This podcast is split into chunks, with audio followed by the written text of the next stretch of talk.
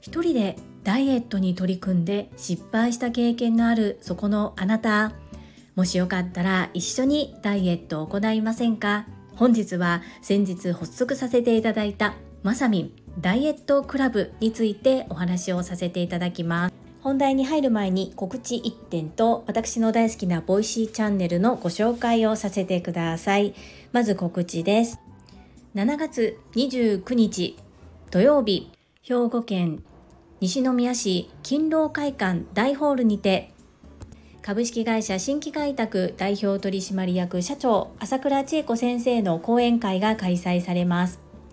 あなたの仕事が転職に変わる時というテーマで会場13時45分開演14時30分の予定となっております。参加費は一般が3000円。そして VIP 席の準備を今行っております。申し込みなどは今準備を整えております。後追いでのご報告となりますが一旦この日を空けていただきたいと思います。今回参加者の方っていうのが看護職の方々をメインに行う講演会ですがトップセールスレディ育成塾そしてトラファミリーの方々そのお知り合いの方はご参加いただけます。ぜひ周りの方々にお声掛けいただいてご参加お待ちしております。主催は有限会社ラゴマジョーレピース訪問看護ステーション。代表取締役社長青山由美さんです。青山由美さんと私は共に女性専用の営業塾トップセールスレディ育成塾オンライン版の卒業生です。青山由美さんはオンライン版の第6期と8期を卒業されております。私は第7期ということで交わって一緒に学ぶことはなかったのですが同じ兵庫県下に住む同じ同志としてものすごく応援しております。皆様どうぞよろしくお願いいたします。続いて昨日の朝倉千恵子先生のボイシーのご紹介です。今回は習慣形成コンサルタント吉井正史さんが出された最新の著書人生の習慣を整えるの中から一部をご紹介くださいました。私たちがなりたい自分になるためにどんな出会いを求めていくのかどんな人生を歩みたいのかすべて人生は選択の結果です。ということでこの吉井正史さんの著書の中から朝倉千恵子先生の心に響いた部分を朗読してくださっています。私も今年から1分間読書っていうのを毎日継続しております。本当に数分しか読めない日もあれば20分30分読める日があったりするんですけれども1分1日1分でも読書をするというふうに決めて行ったことでほとんど読書習慣がなく読書に苦手意識があった私が毎日本に目を通すというね奇跡が起こっております。なのでかなりノロノロ亀さん状態でまだ読めていない本もいくつかあるのですぐにこの本に着手して読むということはできないのですがここでボイシーで耳で聞かせていただいたことだけでも心に留めて実践行動しそしてまたこの本を読めることを楽しみにしたいと思います。ぜひ朝倉千恵子先生の声で一部朗読が聞けますので概要欄のリンクから聞いてみてください。そしていつも文字起こしをしてくださっているベックさんのブログの URL も一緒に掲載いたします。よろしくお願いいたします。そんなこんなで本日はまさみんダイエットクラブについてお話とご紹介をいたします。スタンド FM 向き不向きよりも断然前向きチャンネルのまさみんがまさみんダイエットクラブというのを発足してくださいました。ことの始まりはウルトラトレイルマウント富士というトレイルマラソンに参加された後少しゆっくりされていたら体重が増えてしまったとそして来年もう一度ご夫婦で再トライするリトライするにあたりまた体を引き締めるということでまずはダイエットを開始するというところから一緒に皆さんやりませんかとお声掛けをいただきました。もともとはスタンド FM の方で話が盛り上がったのですがスタンド FM こちら音声配信はコミュニティにはちょっと向いていないなということで管理者が3人まさみんと高尾さんと私で Facebook グループを立ち上げて今そちらで毎日報告を行っています。やっていることはみんなの前で報告して宣言してそして皆さんに褒めてもらうというこの3つです。報告する内容が3つあります。1つ目は昨日できたことできなかったこと。2つ目は昨日との体重の差。3つ目が今日やることです。この3つを必ず毎日報告しています。そして体重計に乗るのは朝昼晩どの段階でもいいんですが必ず同じ時間帯に測ることというふうに決まっています。コミュニティ内のルールです。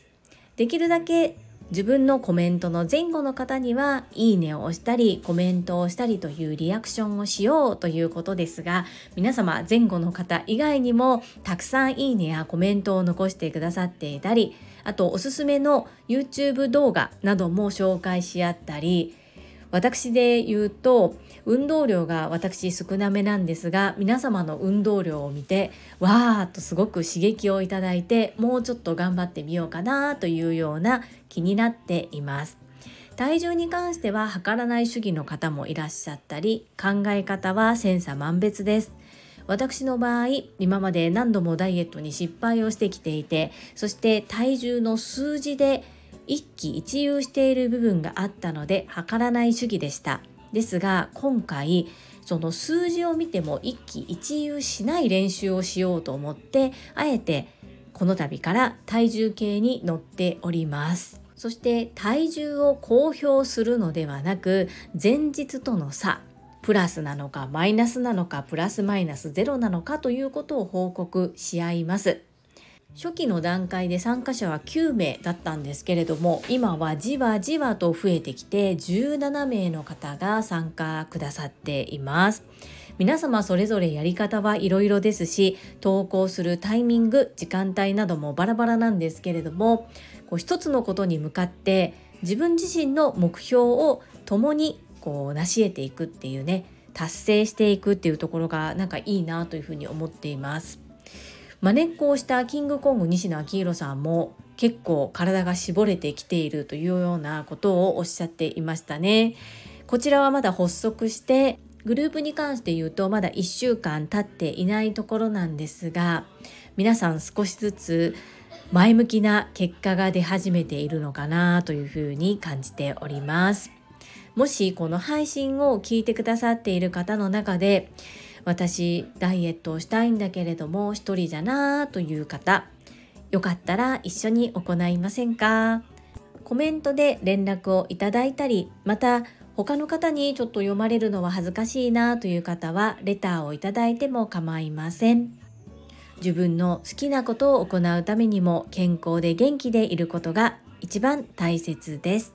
無理な過酷なダイエットをするのではなく運動を取り入れて食べて痩せるそんなかっこいい体を目指して一緒にダイエットを行いませんか？本日はまさみんダイエットクラブのご紹介をさせていただきました。この配信が良かったなと思う方はいいねをそして今後も聞いてみたいなと思ってくださった方はチャンネル登録をよろしくお願いいたします。そして皆様からいただけるコメントが私の宝物です。とっても励みになっております。コメントをいただけたり各種 SNS で拡散いただけると私とっても喜びます。どうぞよろしくお願いいたします。ここからはいただいたコメントをご紹介いたします。第1回自己紹介はじめましてママの笑顔サポータージュリです。にお寄せいただいたメッセージです。ココさんからです。こんにちは。ワーキングマザー開業ってすごいパワーですね。かっこいい。うちの子もグレーゾーンでハゲるほど悩みました。今ではすっかり頼もしいお兄ちゃん。ちょっと数学オタク系ですけど笑い。ココさんメッセージありがとうございます。初コメントですね。とっても嬉しいです。ココさんと私は今まさみんダイエットクラブで一緒に頑張っている。頑張っているというかこうみんなで報告し合っているのでこう楽しく刺激し合いながら進めることができていますよね。そしてココさん私はこうサラリーマンとしてのお仕事を辞める勇気がない人なんですなのでそうですね今の家庭の自分の思いというよりは家族を守るための選択としてまだサラリーマンは続けてるというのが正しい言い方かもしれません。ですが自分のやりたいことで生活をしてみたい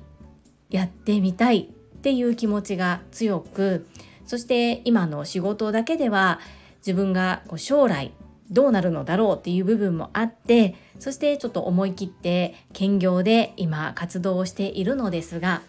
今は私の中で子育てが最重要事項となっているので最優先は子供。その後に自分の仕事というふうになっていきます。なので個人の活動は本当に細く今こう土台作りを少しずつ行っている状況です。そしてそうなんですね。ココさんのお子様も発達障害グレーゾーンのお子様なんですね。このハゲるほど悩みましたっていうのがね今は笑っておられますけれどもすごく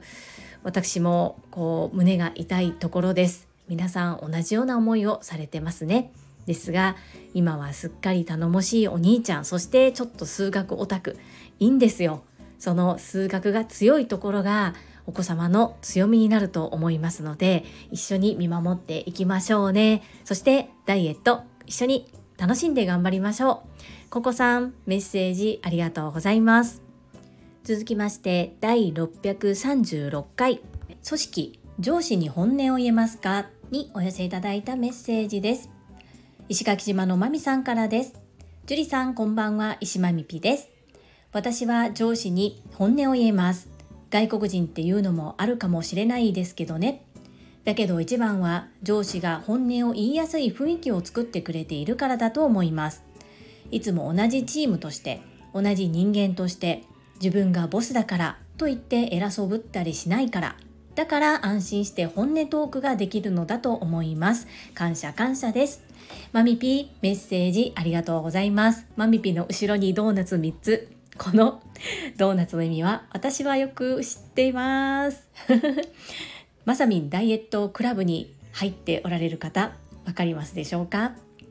はい。マミピのこの上司に本音を言える。それは上司が話しやすい雰囲気を作ってくださっているからだっていうのを本当に素敵な環境だなというふうに思います。上司がこう言いやすい環境雰囲気を作ってくださっていてもどうしても遠慮で言えない方もいたりするんですよね。そういう意味で本当に相性もあるのかもしれませんがマミピは今とてもいい環境でお仕事されてるんだなっていうことが伺えます。またいろんなお話聞かせてくださいね。いつもメッセージありがとうございます。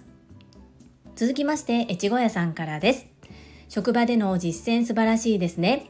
私も社会人大学院で生年月日同じ人とご一緒しました。おお、何か運命を感じますね。そして腹割って話すのは良いですよね。自分も上司として面談するとき、ついつい話しすぎてしまうのですが、もっと聞かないとと意識するようにしているところです。えっちごやさん、メッセージありがとうございます。そうなんですか？生年月日、年月日、同じ方がいらっしゃったんですね。本当に運命を感じますね。そして、エッチゴヤさんよかったら教えてください。上司として面談するとき、ついつい話ししすぎてしまう相手っていうのはどのような部下、お相手でしょうかとても気になります。ぜひお時間許す時にまた教えていただけたらなというふうに思います。エッチゴヤさん、メッセージありがとうございます。続きまして、第637回新時代 NFT が怖い方へにお寄せいただいたメッセージです。英語学習者と世界をつなぐキューピット英会話講師高橋明さんからです。樹里さん、今日は樹里さんの配信だと分かりませんでした。アカウント名を変えられたんですね。素敵です。本日のライブの案内をしてくださりありがとうございます。韓国語を話していると日本語の言葉を忘れるのはよくわかります脳の切り替えが難しいんですよね韓国語だと誰に例えると良いんでしょうね今は韓国語とのバイリンガルがたくさんいらっしゃいそうな気がするけどどうなんだろうあきさん、メッセージありがとうございます。そして昨晩はライブ配信お疲れ様でした。とっても素敵な回でしたね。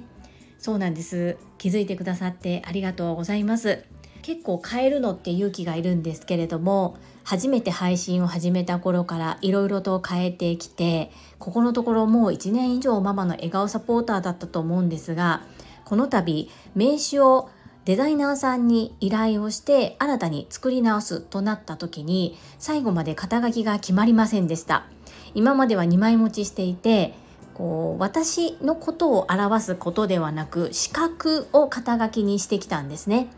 例えばデコ巻き寿司認定講師樹里もう一つの方は整理中のアドバイザー樹里のような感じです。今回新たに見直すにあたり1枚に集約してこの1枚で私ってことがわかる名詞にしました。これは高橋明さんや石垣島のまみさんや他の方からも一つで私が分かるものがいいのではないかというふうにアドバイスいただいたことを頭に置いて外から見たらそうなんだなというふうに思って自分で決めたことです。で最後までなかなか決まらなかったんですけれども少しこのデザイナーの方と前にロゴを作っていただいた方に名刺作りもお願いしたので全くの初対面でもなくインスタグラムなどでもつながっているので私の発信内容もご存知だしどういう人柄かっていうのはいろいろとやり取りをして分かっておられる状態で少し壁打ちのような感じでデザイナーの方とお話やり取りをさせていただいてその方がおっしゃってくださった助言意見っていうのを頭に置いて作り直しました。まだこれがずっとこのままでいくのか変えていくのかっていうところもわからないんですけれども今のところはこれで新たな発信をしていきたいと思っております。韓国語と日本語のルー大芝バージョンの方を探してみますね そうきっと脳の切り替えが難しいんですよねあきさんメッセージありがとうございます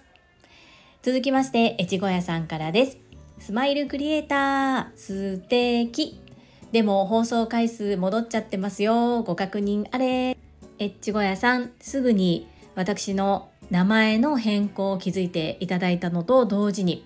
放送回数もしっかり見てくださってありがとうございます。越後屋さんからメッセージいただいたのですぐに修正することができました。心より感謝いたします。いつも本当にありがとうございます。続きまして、ピース青山由美さんです。樹里様、講演会の告知を、そして大きな力で後押しをしていただきありがとうございます。遅ればせながらジュリストへ入れていただくことは可能でしょうかよろしければ会員ナンバー83を希望させていただいてよろしいでしょうか質問は法多様です。樹里さんの応援団はたくさんおられますが、いざという時には必ず全力応援いたします。今後ともよろしくお願いします。ユミ、メッセージありがとうございます。ジュリスト会員は嬉しいです。では、83番、裁判させていただきます。この会員になっていただいたからといって何か特典があるとか活動をしているわけではないんですけれども毎回私の配信の概要欄に会員番号とお名前を記載させていただいてそして配信を行ってまいります。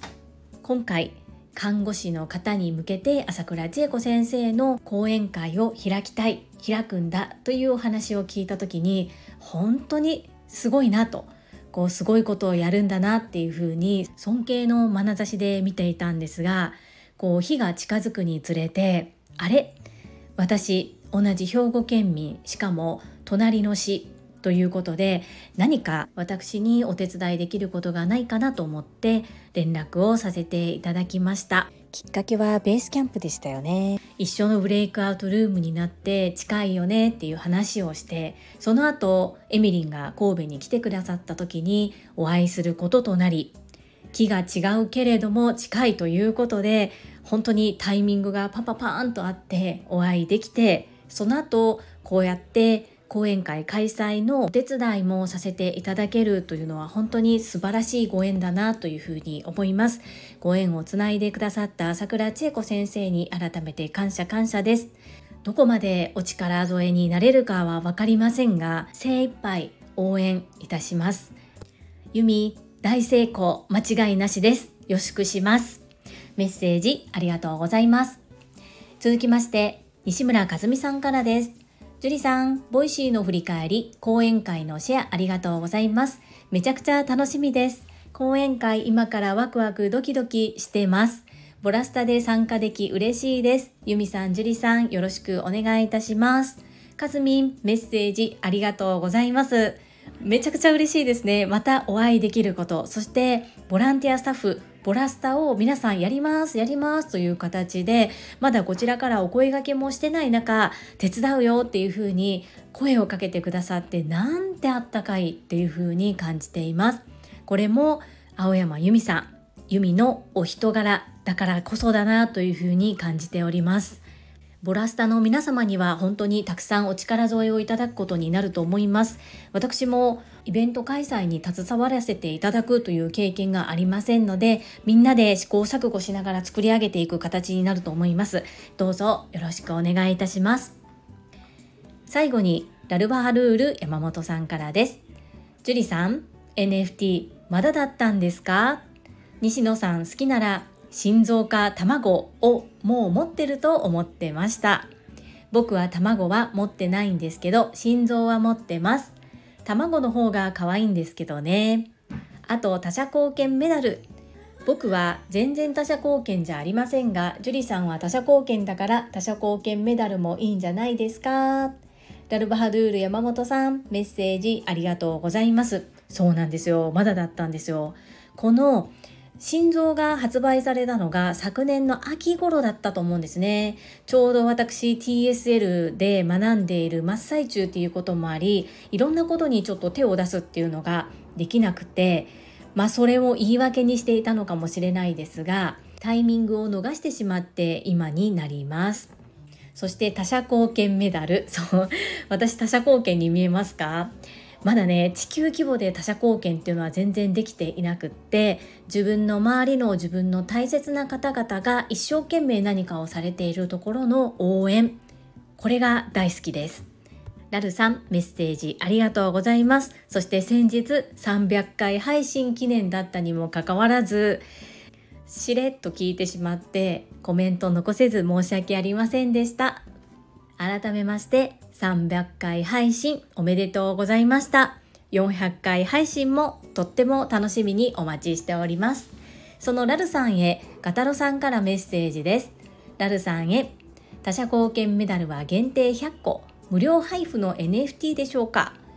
他者貢献の和光組、高橋社長のボイシーリスナーの世界のひろしさんが配布されていたの持ってるんですね。すごいです。パチパチパチパチ。ガタロさん、メッセージありがとうございます。ガタロさんは昨日、プラファミリーにチャット GPT のアプリのことを投稿されていましたね。こうやって皆さんで今最先端の部分をみんなで知ろうとしているそんなコミュニティに属せていることそして学ぶ意欲が高い皆様と同じコミュニティに属せていること本当に嬉しいです。ガタロさんメッセージありがとうございます。はいいただいたメッセージは以上となります。皆様本日もたくさんのいいねやメッセージをいただきまして本当にありがとうございます。とっても励みになっておりますし、ものすごく嬉しいです。心より感謝申し上げます。最後に2つお知らせをさせてください。1つ目、タレントのエンタメ忍者みやゆうさんの公式 YouTube チャンネルにて、私の主催するお料理教室、ジェリービーンズキッチンのオンラインレッスンの模様が公開されております。動画は約10分程度で事業紹介、自己紹介もご覧いただける内容となっております。概要欄にリンクを貼らせていただきますので、ぜひご覧くださいませ。2つ目、100人チャレンジャー in 宝塚という YouTube チャンネルにて42人目でご紹介をいただきました。こちらは私がなぜパラレルワーカーという働き方をしているのかということがわかる約7分程度の動画となっております。概要欄にリンクを貼らせていただきますので、こちらも合わせてご覧いただけると嬉しいです。どうぞよろしくお願いいたします。それではまた明日お会いしましょう。素敵な週末をお過ごしください。スマイルクリエイター、ジュリでした。